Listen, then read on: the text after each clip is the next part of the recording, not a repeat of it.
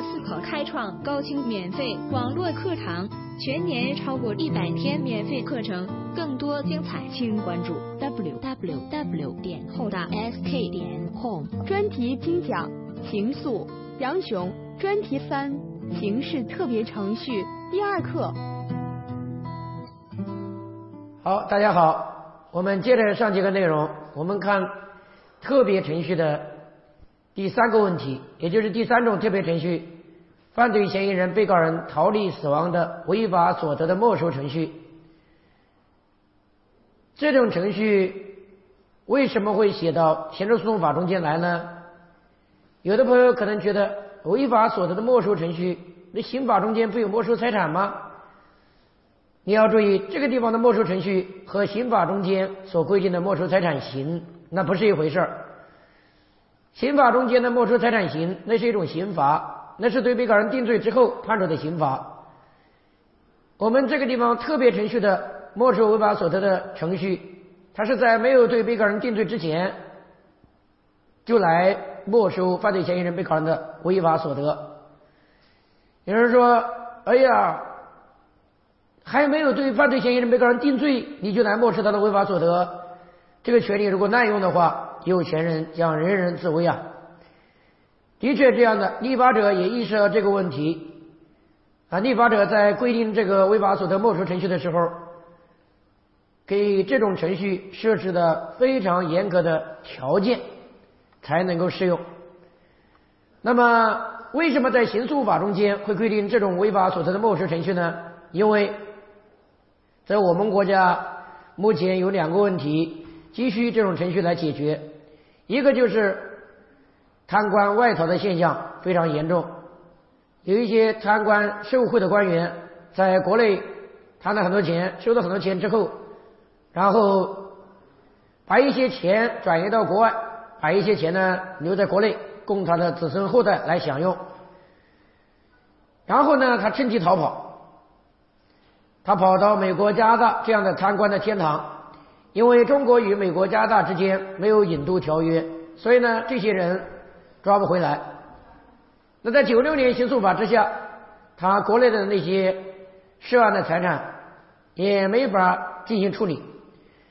我们现在有了这种违法所得没收程序之后，就可以解决这个问题了。尽管你人跑了或者死了，但你这个涉案财产违法所得需要没收，我们可以。用这个违法所得没收程序来解决这个问题，来没收你的违法所得涉案财产。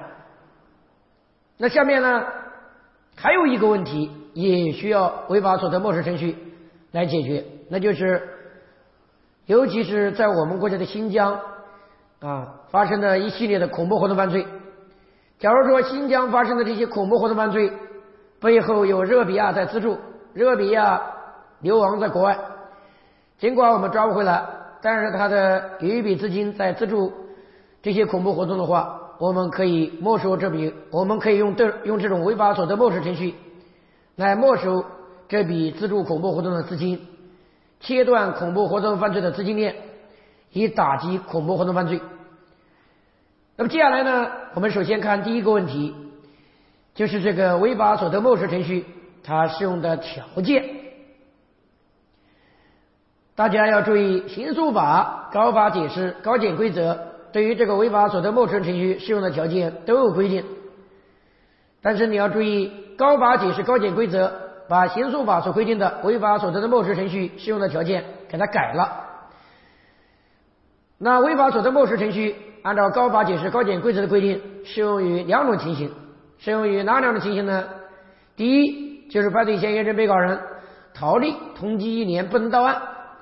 我们只能在贪污贿赂犯罪、恐怖活动犯罪等重大犯罪案件中间适用这种违法所得没收程序来解决相关的没收违法所得的问题。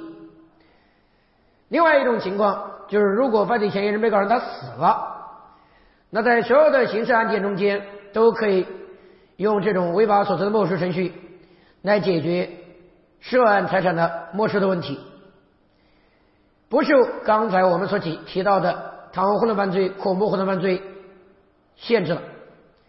我再说一遍，违法所得没收程序适用于两种情形：第一，犯罪嫌疑人、被告人逃离、通缉、一年不能到案，那只能在贪污、贿赂犯罪、恐怖活动犯罪等重大犯罪案件中间来适用这种违法所得没收程序解决问题。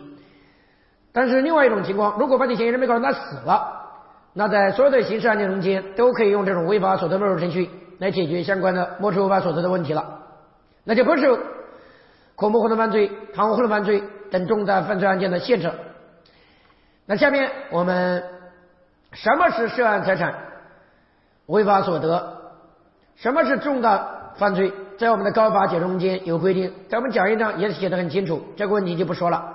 下面我们再来看一下这个违法所得没收程序如何来运作呢？公安机关在侦查阶段发现犯罪发现犯罪嫌疑人逃离、通缉连本到案，或者犯罪嫌疑人被呃死亡。这个案件符合没收程序适用的条件，那公安机关就可以向检察院提出违法所得没收的意见。检察院对公安机关提出的没收违法所得的意见审查之后，检察院认为符合没收程序适用的条件，检察院就可以向法院提出没收申请，最终法院的裁定是否予以没收。也就是说，公安机关侦查阶段发现这个案件符合没收程序适用的条件，公安机关就要向检察院提出没收违法所得的意见。检察院审查之后认为符合没收程序适用的条件，检察院就要向法院提出没收申请，最终由法院的裁定是否予以没收。下面我们再来看一下违法所得没收程序每一个环节，我们需要掌握什么呢？首先，公安机关。侦查阶段发现这个案件符合没收程序适用的条件，就要向检察院提出违法所得的没收意见，写出没收违法所得的意见书。那接下来检察院就要审查一下公安机关提出的没收违法所得的意见。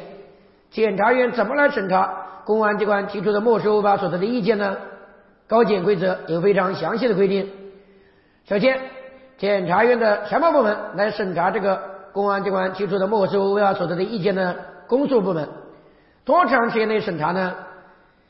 一般情况下三十天，但是可以延长十五天。第三，检察院审查之后怎么处理呢？检察院对公安机关提出的没收违法所得的意见审查之后有两种处理方式：第一，检察院对于公安机关提出的没收违法所得意见审查之后。认为符合没收程序适用的条件，检察院就要向法院提出没收申请。另外一种情况，检察院审查之后认为不符合没收程序适用的条件，检察院就要做出不提出没收申请的决定，同时要向公安机关说明理由。如果需要补充证据的，检察院应当要求公安机关补充证据。当然，检察院也可以自行调查。也就是说呀，检察院对公安机关提出的没收违法所得的意见审查之后，要么向法院提出没收申请，要么做出不提出没收申请的决定。那第四点，检察院在审查公安机关提出的没收违法所得意见过程中间，犯罪嫌疑人主动投案自自首或者被抓获了，那这个违法所得没收程序到此为止，检察院就应当。终结的终终审审查，同时将案件退回公安机关。为什么要退回公安机关呢？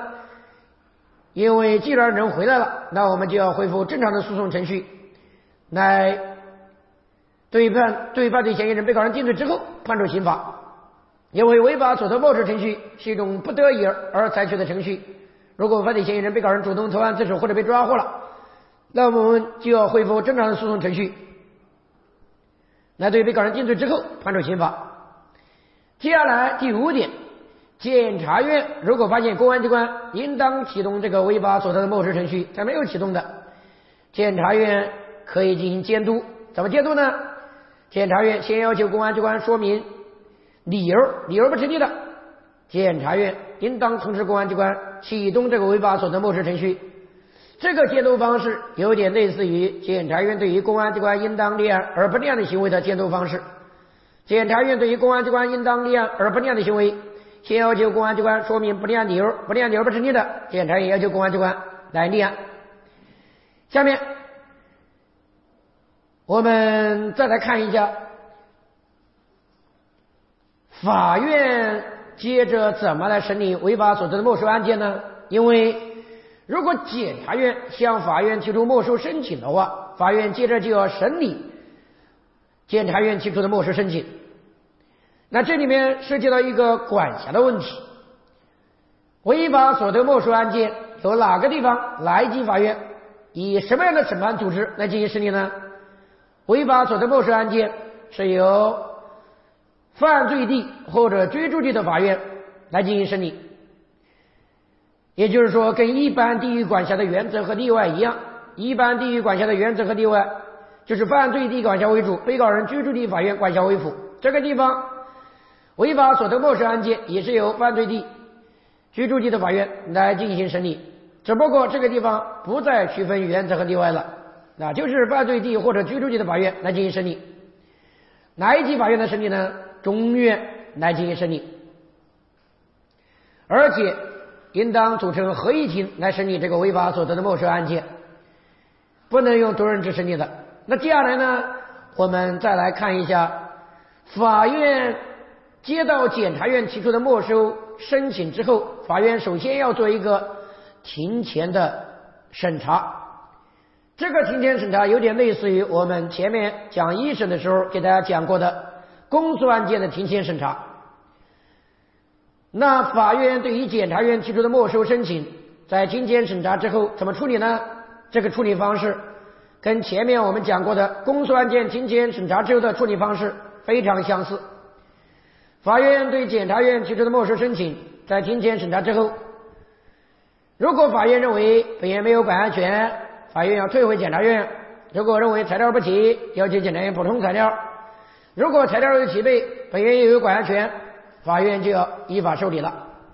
那法院受理之后，接下来法院接着就要进行审理。法院怎么来审理违法所得的没收案件呢？我们可以想象一下，法院在审理违法所得没收案件中啊的时候啊，那个违那个那个违法所得的没收程序中间，因为犯罪嫌疑人被告人他跑了，他死了，所以这个涉案财产有可能是别人的合法财产，所以法院在审理违法所得没收案件一开始的时候，要发一个公告，这个公告期是六个月。你不要和附条件不起诉的考察期记混了。附条件不起诉考察期是六个月到一年。法院对违法所得没收案件发公告的期限是六个月，在六个月时间之内，犯罪嫌疑人、被告人的近亲属以及其他利害关系人可以主动申请参加诉讼。当然，犯罪嫌疑人、被告人的近亲属以及其他利害关系人也可以委托诉讼代理人参加诉讼。为什么委托的是诉讼代理人呢？因为违法所得没收案件中间解决的是民事问题，他不是追究犯罪嫌疑人、被告人的刑事责任，所以违法所得没收案件中间，犯罪嫌疑人、被告人的近亲属，他们委托的是诉讼代理人。如果犯罪嫌疑人、被告人的近亲属申请参加诉讼的话，法院应当开庭审理。如果没有利害关系人申请参加诉讼的，法院可以不开庭审理，因为没有人，那法院就不需要开庭审理了。如果一开始申请参加诉讼，后来又没有了，法院就要从开庭审理转为不开庭审理了。法院对违法所得没收案件，如果开庭审理的话，同级检察院应当派员出庭。而且违法所得没收案件中间，谁来承担举证责任呢？检察院承担举证责任，因为检察院提出的没收违法所得的申请，那检察院当然要拿出证据出来证明自己的主张啊。那检察院在违法所得没收案件中间承担举证责任，他要证明到什么程度呢？有人说，老师这讲义上没写呀，我们后面有哪个地方呢？就是法院审理没收违法所得案件之后，他怎么处理？中间第一种处理方式就是裁定没收，什么叫裁定没收啊？案件事实清楚，证据确实充分，符合没收条件的，法院就裁定予以没收。这就说明了，检察院提出没收申请，而且承担举证责任，要证明到事实清楚、证据确实充分的程度，它跟一般定罪的标准也是一样的。那么接下来我们看一下法院审理没收违法所得案件之后怎么处理呢？两种处理方式：要么裁定予以没收，要么裁定驳回检察院的没收申请。那什么情况下裁定没收呢？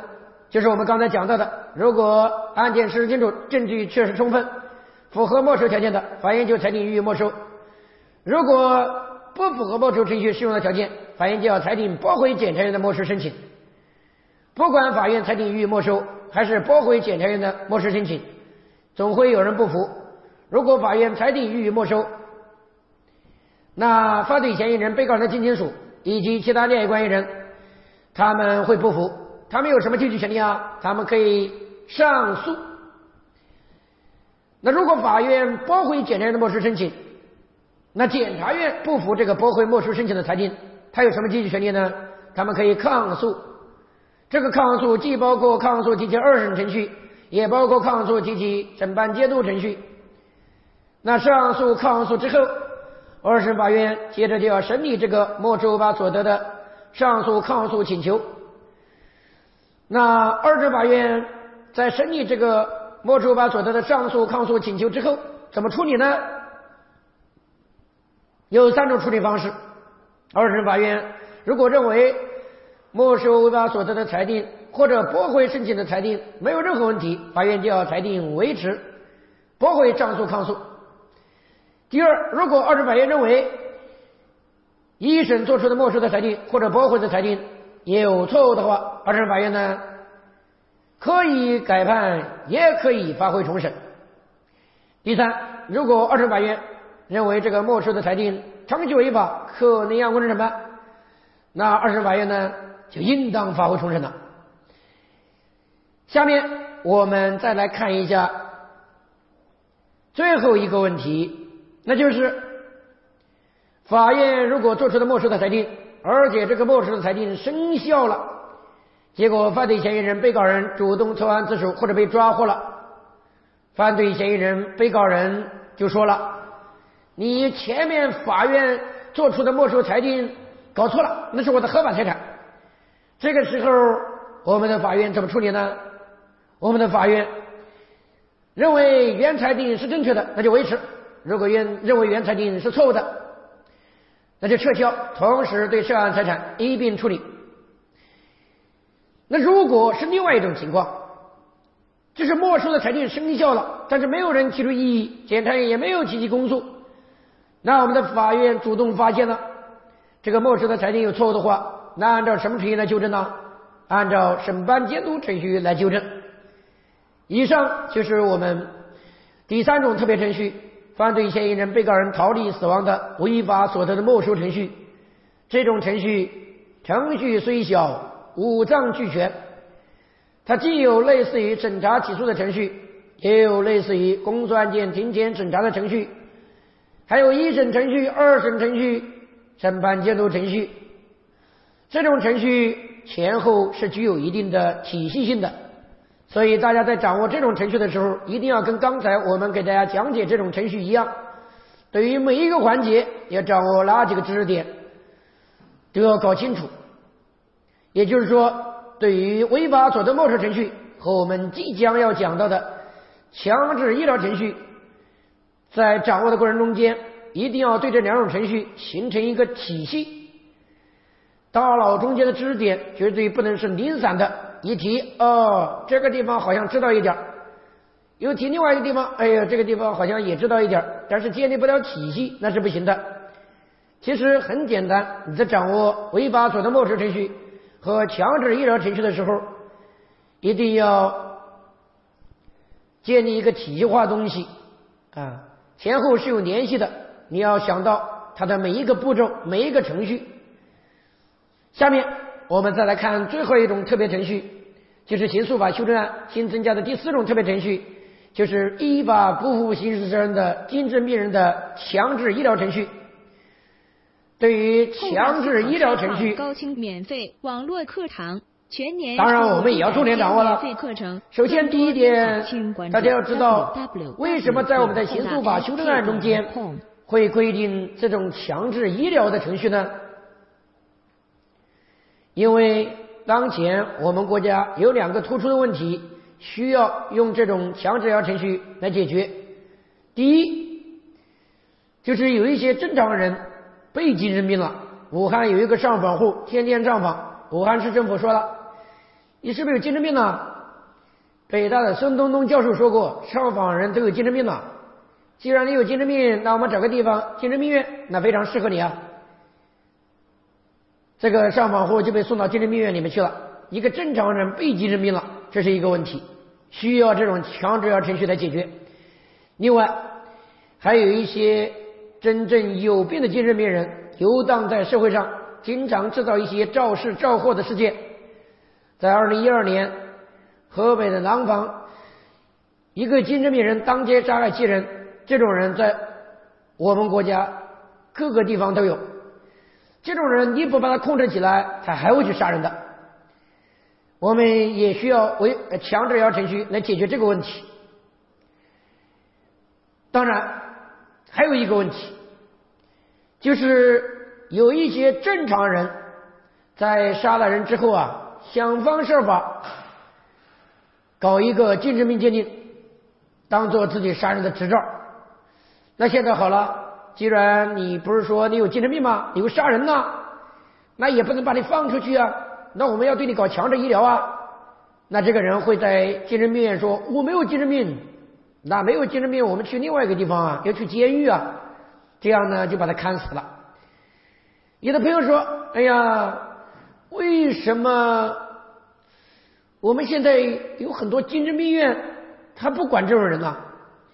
精神，我们社会上的精神病院，你交钱他就收治，你不交钱他当然不收治了。有人说这些精神病人的家人，他怎么不管呢？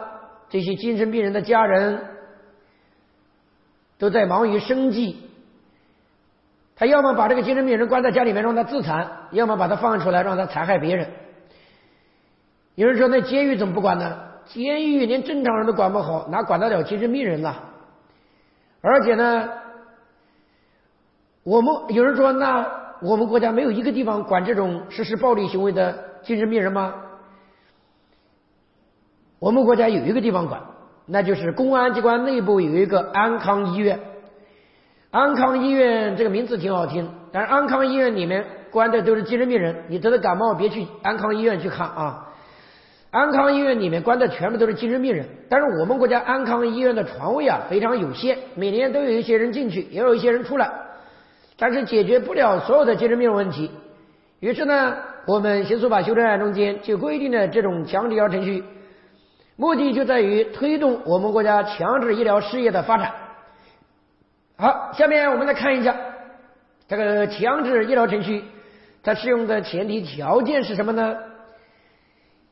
强制医疗程序适用的前提条件有三个。第一个，这个精神病人必须实施暴力行为，也就是说呀，我们现在这个强制医疗程序解决不了所有的精神病人问题。我们的精神病人分为两种，有的人呢，他跟自己过不去，他喜欢自残，这种人呢对别人没有威胁，我们可以不用管他。但是有一些精神病人呢，他容易残害别人，我们。那需要针对这种人来用强制疗程序。我们主要针对的是这种人。那么，精神病人必须实施暴力行为，他不是暴力犯罪啊，因为他的行为，他他不负刑事责任，他不是犯罪，而且危害公共安全，严重危害人身安全，没有危害财产安全啊，只有危害公共安全啊，或者呢严重危害人身安全，没有危害财产安全，而且他的行为的社会危害性必须达到。犯罪的程度，尽管他的行为不是犯罪，但他的行为是有恶性，必须达到犯罪的程度。在二零一二年，湖南的一个法院驳回了检察院提出的强制要申请，理由就是这个人是精神病人，但是啊，他的行为的社会危害性没有达到犯罪的程度，于是驳回检察院提出的强制要申请。那当然是对的了，因为他不符合强制条件嘛。下面强制要程序适用的第二个条件。就是要经过鉴定，这个人确实是精神病人。也就是说，不管我们的公检法谁用这种程序来解决问题，都必须先对这个精神病人进行鉴定。接下来第三个条件就是要有继续危害社会的可能。这三个条件缺一不可。下面我们再来看一下这种强制医疗程序如何来运作呢？强制医疗程序运作的方式无非以下这三种情形：第一，公安机关在侦查阶段发现犯罪嫌疑人是精神病人，符合强制医疗条件，公安机关就要向检察院提出强制医疗意见。检察院对公安机关提出的强制医疗意见审查之后，认为这个人确实是精神病人，符合强制条件，检察院就要向法院提出强制医疗申请，最终由法院来决定是否搞强制医疗。这里面体现的是一个司法最终解决的原则。那第二种情形，即使公安机关当做一个刑事案件侦查终结，移送检察院审查起诉，检察院在审查起诉过程中间。发现这个人是精神病人，符合强制条件，检察院也可以主动的向法院提出强制申请，最终由法院来决定是否搞强制医疗。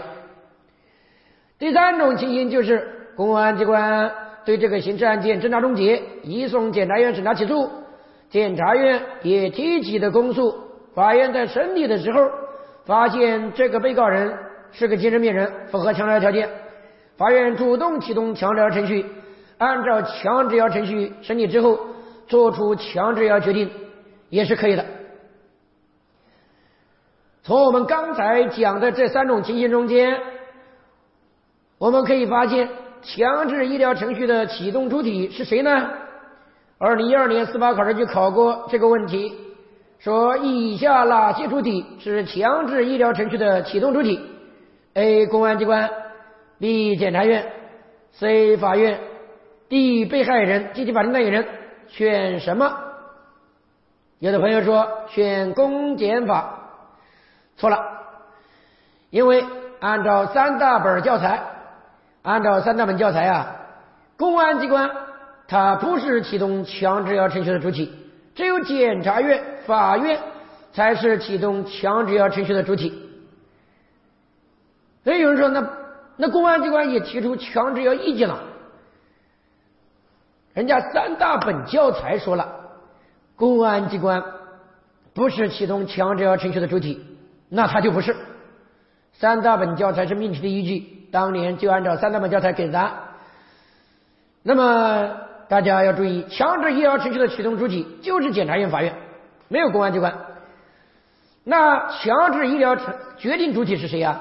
强制医疗的决定主体只有法院，只有法院才有权利决定强制医疗。好，下面我们来看第三个问题，就是强制医疗案件的管辖。你要和我们前面讲过的违法所得没收案件的管辖区分开。违法所得没收案件是最低由中院来审，那强制医疗案件，基层检察院就可以提出强制要申请。基层法院就可以审理强制医疗案件。那第二，哪个地方基层检察院、基层法院来进行申请、进行审理呢？是由行为地或者居住地的法院来审理强制医疗案件。也就是说，它和一般地域管辖的原则和例外是一样的，只不过这个地方不是犯罪地，因为它不是犯罪，所以是行为地或者是居住地的法院。来审理强制医疗案件。好，下面我们再来看一下我们的强制医疗程序是如何来运作的呢？也就是说，每一个环节我们需要掌握什么呢？首先，公安机关在侦查阶段发现这个犯罪嫌疑人是精神病人，符合强制医疗条件，公安机关就要向检察院提出强制医疗的意见。那接下来，检察院就要审查一下公安机关提出的强制医疗的意见。检察院怎么来审查公安机关提出的强制医疗的意见呢？检察院对公安机关提出的强制医疗意见的审查程序，和我们刚才讲过的检察院对公安机关提出的没收违法所得意见的审查程序非常相似。下面我们来看一下高检规则对于检察院如何来审查公安机关提出的强制要意见，规定的非常详细。第一点，检察院的什么部门来审查公安机关提出的强制要意见呢？公诉部门。多长时间内审查完毕呢？三十日内审查完毕。啊，这个地方就不能延长了。第三点，检察院对公安机关提出的强制意见的意见审查之后，怎么处理呢？两种处理方式。检察院对公安机关提出的强制意见审查之后，认为这个犯罪嫌疑人符合强制要条件，那我们检察院就要向法院提出强制要申请。如果检察院审查之后认为不符合强制要条件，那检察院就要做出不提出强制要申请的决定，同时要向公安机关说明理由。如果需要补充证据的，应当要求公安机关补充证据。检察院也可以自行调查。也就是说呀，检察院对于公安机关提出强制要意见审查之后，要么向法院提出强制要申请，要么做出不提出强制要申请的决定。那同样，检察院对于公安机关应当启动强制要程序，他没有启动强制要程序的，也可以监督。监督方式跟我们刚才给大家讲过的，检察院对于公安机关应当启动违法所得没收程序，他没有启动强呃没没有违法所得没收程序的监督方式一样，都是先要求公安机关说明理由，理由不成立的，应当通知公安机关启动该程序。那下面我们来看另外一种特殊的情况。刚才我们给大家讲过，公安机关如果向检察院提出强制要意见，检察院要么向法院提出强制申请，要么做出不提出强制申请的决定。那如果是另外一种情况，公安机关他不是向检察院提出强制要意见，公安机关是。侦查终结，移送检察院审查起诉，要求追究犯罪嫌疑人刑事责任。那我们的检察院在审查起诉的时候，发现这个犯罪嫌疑人符合强制要条件，检察院怎么处理呢？有人说，检察院是不是主动向法院提出强制申请呢？是，但是没有那么简单。公安机关人家让你检察院来追究犯罪嫌疑人刑事责任。你检察院怎么能直接向啊？怎么能只是向向只是向法院提出强制申请呢？你要对公安机关做一个回应。公安机关让你追究刑事责任，你说我向法院提强制申请，那有点答非所问。所以呢，公安机关如果侦查终结，移送检察院审查起诉，检察院审查起诉的时候发现犯罪嫌疑人符合强制要条件，检察院一方面要对公安机关做一个回应，对犯罪嫌疑人做出不起诉决定。同时向法院提出强制申请，别把这个地方对犯罪嫌疑人做出不起诉决定给他搞丢了，因为他要向公安机关做一个回应的。好，那么接下来，如果检察院向法院提出强制医疗的申请，接下来法院就要审理这个强制医疗案件。法院怎么来审理强制医疗案件呢？首先，我们注意它的审理组织。和违法所得没收程序一样，法院审理违法所得没收案件、审理强制医疗案件，都是应当组成合议庭来审理的，不能用独任制审理。好，接下来呢，法院审理强制医疗案件第一个环节，也是法院对检察院提出强制医疗的申请要进行一个庭前的审查。法院对检察院提出强制医疗申，呃，法院对检察院提出的强制医疗申请的庭前审查，和法院对检察院提出的没收违法所得申请的庭前审查非常相似。法院对检察院提出的强制医疗的申请审查之后，啊，庭前审查之后怎么处理呢？处理方式。和我们前面讲过的，法院对检察院提出为没收违法所得的申请，庭前审查之后的处理方式一模一样。第一，发现本院没有管辖权的，法院要退回检察院；第二，材料不齐的，法院要求检察院补充材料。如果材料齐备，而且法院又有管辖权的，法院就要依法受理了。那接下来，法院受理这个强制医疗的申请之后，法院接着就要审理这个强制医疗案件了？法院怎么来审理强制医疗案件呢？我们可以想象一下，法院在审理强制医疗案件的时候是一种什么样的局面呢？法院在审理强制医疗案件的时候，法官面对的是一个精神病人，法官跟精神病人没法直接对话。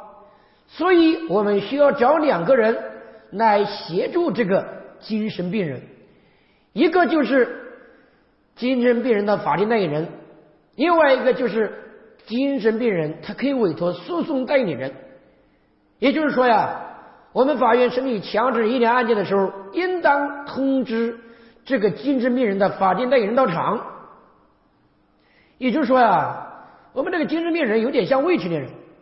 我们在前面提到过，讯问、审判未成年犯罪嫌疑人、被告人，应当通知法定代理人到场啊，所以他有点类似于那个未成年人，这是一个人。另外，法院审理强制医疗案件的时候，强制医疗案件的被告人、被申请人，也就是那个精神病人，他有权利委托诉讼代理人参加诉讼。他为什么委托的是诉讼代理人呢？因为强制医疗程序不是追究刑事责任，他是为了搞强制医疗。所以，强制医疗案件的被告人、被申请人，他委托的不是辩护人，委托的是诉讼代理人。如果他没有委托诉讼代理人的，法院应当通知法律人机构为这个精神病人提供律师、提供法律帮助。这个地方也是应当注意，他不是应当为这个精神病人提供法律援助辩护，而是为他提供律师、提供法律帮助。因为这个精神病人不负法律责任，所以呢。啊，他不负刑事责任，所以他啊委托的啊，我们不是为他提供法律援助啊，我们不是为他提供法律援助辩护，而是为他提供法律援助，也是应当。同时啊，高法解释规定，法院审理强制医疗案件的时候，应当会见被申请人，也就是说，法院在审理强制医疗案件的时候，法官要建议一下这个精神病人。当然，有的朋友说。你法官应当会见这个精神病人，你也看不出来他有没有精神病呢？但是一定要会见的，但是也是要会见的。当然你在会见的时候，你得离那个精神病人要远一点，人家有暴力倾向。接下来，法院审理强制医疗案件的时候，应当组成合议庭开庭审理。但是有例外。什么情况下可以不开庭审理呢？就是强制医疗案件的被告人、被申请人，也就是那个精神病人的法定代理人，请求法院不开庭审理的，那法院经过审查同意的，可以不开庭审理。也就是说，我们刚才给大家讲的违法所得没收程序，还有这个强制医疗程序，在一审的时候。都是有可能不开庭审理的，你要注意这个例外。下面，法院审理强制医疗案件，如果开庭审理，同级检察院应当派员出庭。哎，我们刚才讲那个违法所得没收案件，法院开庭审理，同级检察院是不是也应当派员出庭呢？是。我们可以归纳总结一下。不管是二审，还是再审，还是违法所得没收案件，还是强制医疗案件，只要法院开庭审理，同级检察院都应当派员出庭。那不管是二审，还是再审，还是违法所得没收案件，还是强制医疗案件，只要法院开庭审理，同级检察院都应当派员出庭。大家可以把这些归纳总结到一块儿进行掌握。那法院审理强制医疗案件的时候，我们要不要采取措施把这个精神病人控制起来呀？要。你法院审理强制医疗案件的时候，你不把这个精神病人控制起来，你在审理过程中间，他还会去杀人的。所以呢，为了防止这种现象发生，我们法院审理强制医疗案件的时候，由谁来对这个精神病人采取临时的保护约束措施啊？公安机关，只有公安机关才有能力控制精神病人，法院没有那个本事控制精神病人的。下面我们再来看一下另外一个非常重要的问题，也是不太好掌握的问题，就是法院审理强制医疗案件之后怎么处理呢？这里面要分两种情况来进行掌握。第一，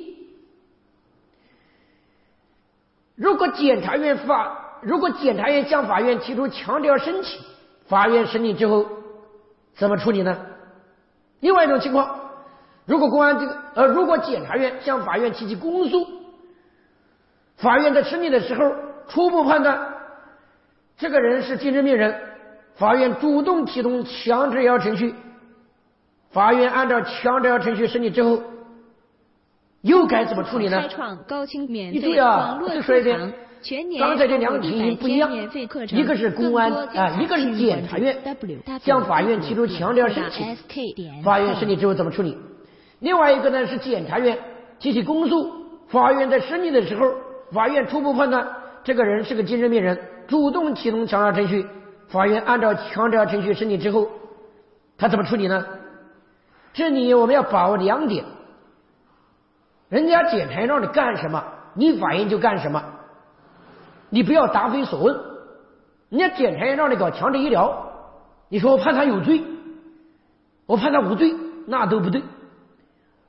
另外一点，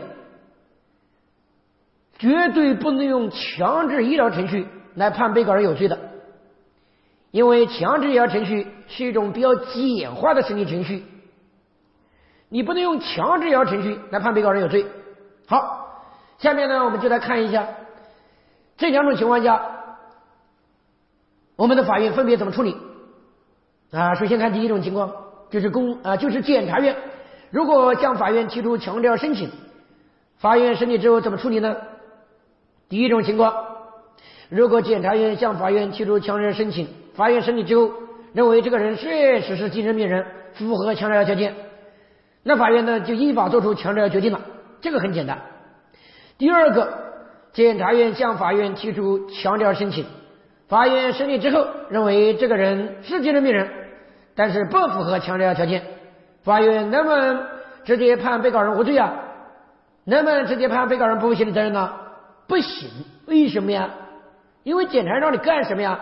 检察院让你搞强制医疗啊！检察院向法院提出强制申请呐，你判被告人无罪，判个被告人不负刑事责任干什么呀？答非所问。所以这种情况下，检察院向法院提出强制申请，法院审理之后认为。被告人是精神病人，但是不符合强制条件。这种情况下，法院驳回检察院强制申请。如果被害人造成危害结果的，法院呢，同时要责令被害人啊，责令这个精神病人的家属对这个精神病人加强啊呃加强管教啊进行医疗。那么第三种情形，检察院向法院提出强制申请，法院审理之后认为这个人不是精神病人。他要负刑事责任的，那法院能不能直接判被告人无有罪啊？法院能不能直接做有罪判决啊？不行，我们刚才说过，你不能用强制程序判被告人有罪。强制程序是个比较简化审理程序，你不能用强制程序判被告人有罪。而且，人家检察院让你搞强制医疗，你判被告人有罪干什么呀？答非所问。所以这种情况下，法院直接驳回检察院强制申请，同时。要将案件退回检察院，为什么要退回检察院呢？因为这个被告人他不是精神病人，他要负刑事责任的，检察院还有可能提起公诉，要求法院追究被告人刑事责任的，所以法院驳回检察院强制申请，同时要将案件退回检察院。这是第一种情况。接下来我们看第二种情况，第二种情况一定要跟刚才那种情况区分开。啊，命条是很有可能采用张冠李戴的方式来加以命题。我们来看第二种情况，就是检察院向法院提起公诉，法院在审理的时候初步判断这个人是精神病人，法院主动启动强制程序，法院按照强制程序审理之后，他怎么处理呢？第一种情形，检察院提起公诉，法院在审理的时候主动启动强制程序，法院审理之后认为这个人是精神病人，符合强制条件，法院能不能直接？就做一个强制决定呢？不行，法院一方面要判被告人不负刑事责任，另外一方面同时做出强制决定。为什么呢？因为检察院让你干什么呀？检察院提起公诉了，要求你法院追究被告人刑事责任。结果法院审理之后认为这个人是精神病人，符合强制条件，法院你不能直接判被告人啊，你不能直接来对被告人做出强制决定。你要对检察院做一个回应，你法院呢一方面要对被告人判决不负刑事责任，同时决定强制医疗。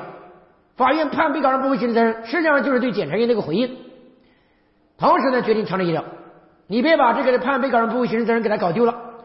那接下来第二种情形，检察院提起公诉，法院在审理的时候初步判断这个人是精神病人，主动启动强制程序。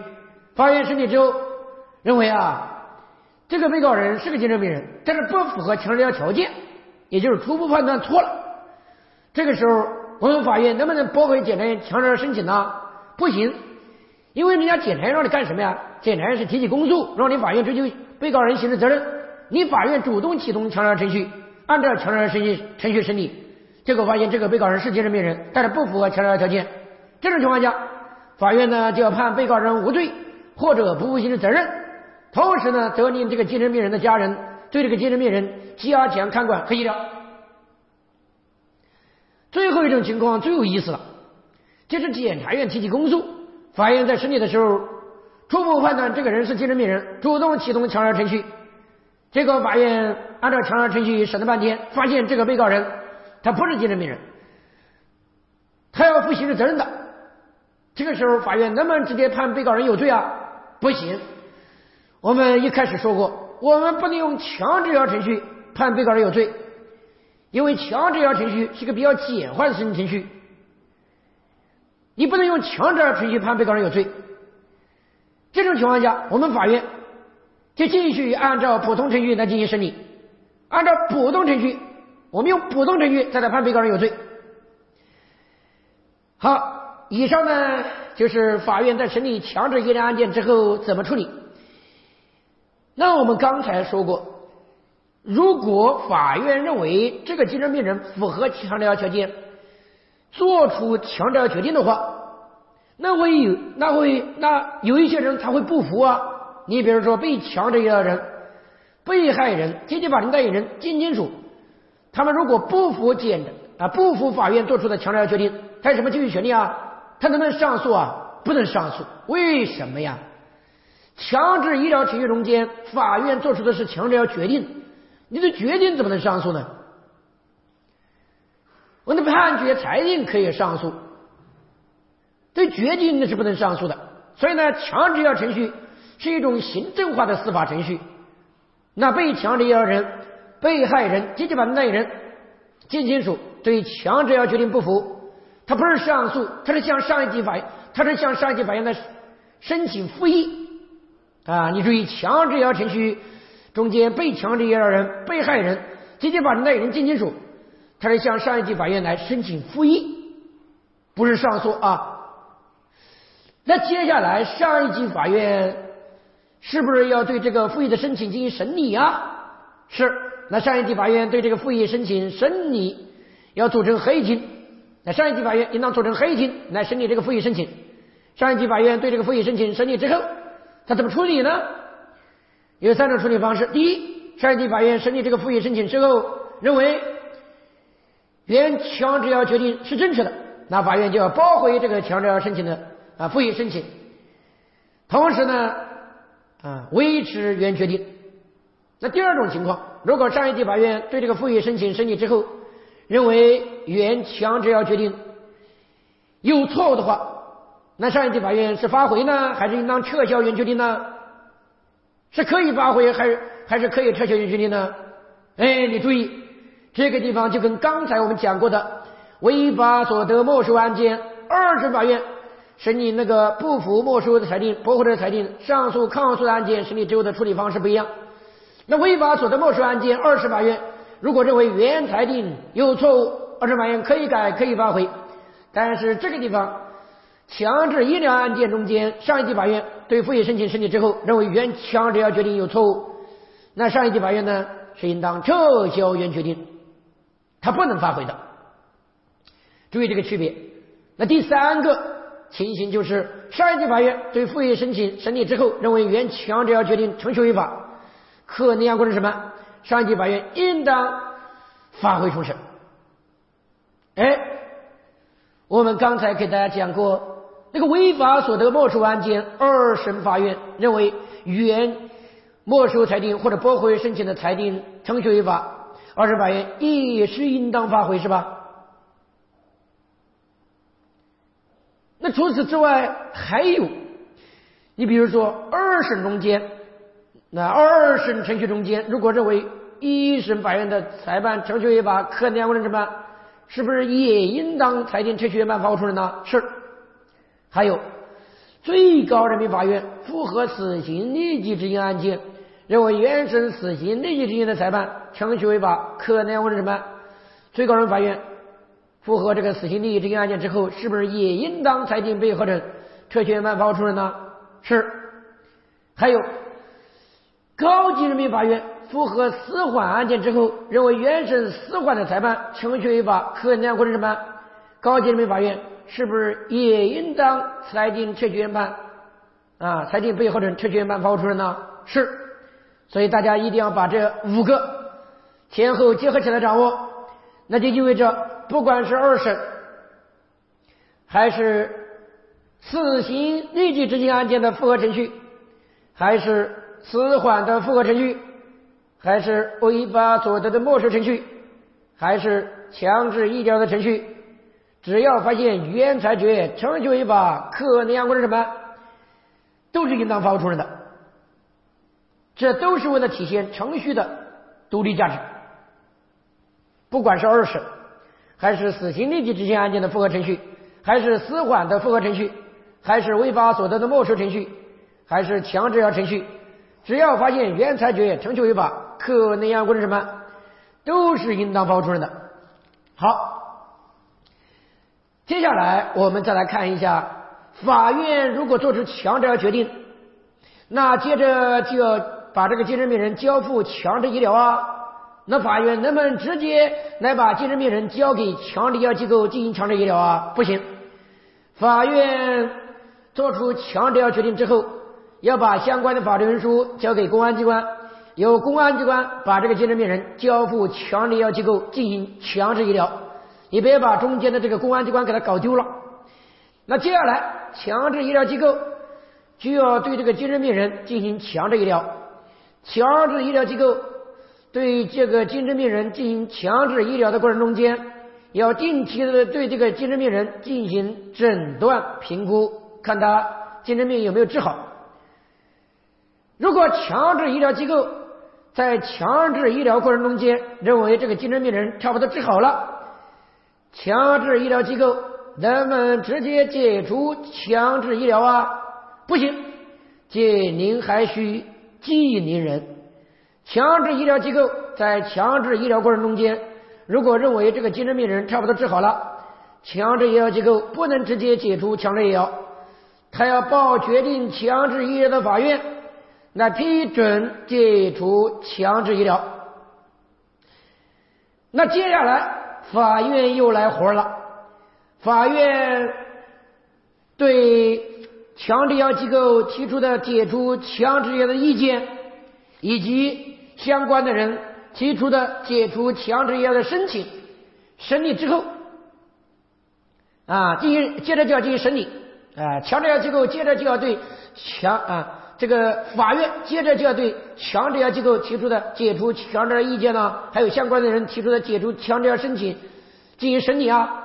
那法院在审理这个解除强制药意见和申请解除强制药的请求的过程中间，应当审查强制药机构做出的诊断评估报告。如果没有这个评估报告的，法院也可以委托有关的机构来对这个精神病人进行鉴定。总而言之，要看一下这个精神病人有没有治好。那法院对这个强制药的解除意见和强制药解除申请审查之后，可能做出两种处理：第一，如果强制药机构认为这个精神病人差不多治好了，那就要做出。啊，如果这个法院审理之后认为这个精神病人他已经治好了，法院呢就要做出解除强制药决定。如果法院在审查之后认为这个精神病人还没有治好，那法院就要做出继续强制药决定。下面最后一个问题就是检察院向法院提出强制药申请，如果法院驳回了检察院提出的强制药申请。检察院能不能对这个决定来抗诉啊？不行，检察院对强制要决定和执行是不能抗诉的。检察院对强制要的决定和执行只能进行监督，怎么监督呢？是以提出纠正意见的方式来监督。但是有一个地方稍微有一点特殊，就是如果检察院。向法院提起公诉，法院在审理的时候主动启动强制药程序，法院按照强制药程序审理之后，准备作出强制决定。这个时候，检察院就应当在庭审中间发表意见，不能在庭后提纠正意见了。再说一遍，检察院如果向法院提出强制药申请，啊不，检察院如果向法院提起公诉，检察院如果向法院提起公诉啊。法院在审理的时候主动启动强制药程序，准备做出强制决定，那这个时候检察院就要在庭审中间发表意见了，你不能在庭后再提纠正意见了，这个有点特殊，要注意。那么以上呢，就是第四种特别程序，就是依法不负刑事责任的精神病人的强制程序。那么强制医疗程序呢，也是一个程序虽小五脏俱全的一种程序，而且强制程序。它是有先后顺序的，前后是有联系的。大家在掌握强制程序和违法所得没收程序的时候，一定要建立一个体系，要知道每一个环节、每一个步骤里面需要掌握什么东西，这样呢才能够完整的啊把这个违法所得没收程序和强制程序掌握好。那么以上呢就是我们的啊。刑事特别程序这个专题啊，通过我们的讲解，大家对于刑事诉讼法所规定的这四种特别程序以及司法解释中间对四种特别程序的规定，应当有一个啊充分的了解了。当然下去之后啊，我想对于这些新的东西，肯定是需要进一步的巩固，才能够掌握啊透彻的。那么。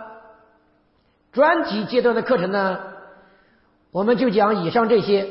最后呢，我想大家对于我们专题阶段这个课程呢，可能在听完之后，一方面对二零一三年的司法考试真题有了一个啊明确的把握，同时呢，我们结合着啊证据、一审程序还有特别程序这三个专题，给大家做成了呃做了非常深入的分析。当然，我们的刑事诉讼法的知识不止这三个专题。我们刑事诉讼法还有其他的一些章节。我非常希望在后大的下一个阶段，也就是系统强化阶段，我们能够在后后大的课堂上跟大家一起围绕我们刑事诉讼法中间所有具有可考性的知识点。来进行学习啊，进行复习。最后呢，祝愿大家二零一四年顺利通过司法考试。谢谢大家。后大司考开创高清免费网络课堂，全年超过一百天免费课程，更多精彩，请关注 w w w. 点后大 s k 点 com。